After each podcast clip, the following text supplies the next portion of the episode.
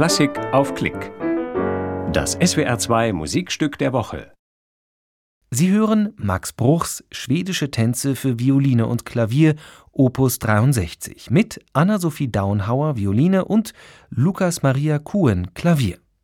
Eine Produktion aus der Reihe Hashtag Zusammenspielen freie Musikerinnen und Musiker bei SWR 2 vom 4. August 2020 im SWR-Studio Kaiserslautern.